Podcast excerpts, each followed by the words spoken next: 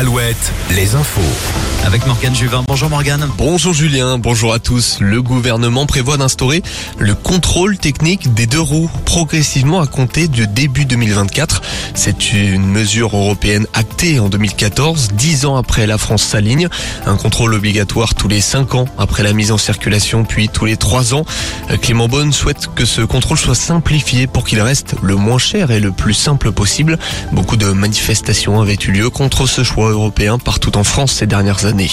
Après plusieurs semaines d'accalmie, la grippe aviaire est de retour dans l'Ouest. Le virus a été détecté mercredi dans la Vienne à Saint-Clair. Une mouette a été retrouvée morte. Une zone de contrôle est mise en place 5 km autour de la zone contaminée. Les animaux doivent être mis à l'abri, notamment dans les communes de Montcontour, Anglier ou encore Martézé. L'ancien maire d'Angers, Christophe Béchu, est attendu dans la journée en Anjou à Feneux. Le ministre de la Transition écologique et de la cohésion des territoires vient célébrer le 15e anniversaire de la création de l'école départementale d'incendie et de secours. Une visite à l'occasion de la journée nationale des sapeurs-pompiers. En Charente, toutes les déchetteries du groupe Calictom restent fermées aujourd'hui. Une décision prise à la suite de l'agression d'un agent du site de Cognac jeudi soir. Âgé de 25 ans, l'homme a été hospitalisé. Il s'est vu prescrire 8 jours d'ITT. Une manifestation cet après-midi d'un collectif de Free Party. Les membres se réunissent à Nantes pour dénoncer l'absence de sound system, ce matériel utilisé pour diffuser du son.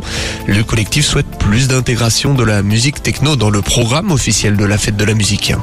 On fête 100 ans d'automobile ce week-end en Indre-et-Loire à Chinon. Plus de 200 voitures anciennes et de course sont attendues au Chinon classique, Alouette et partenaire.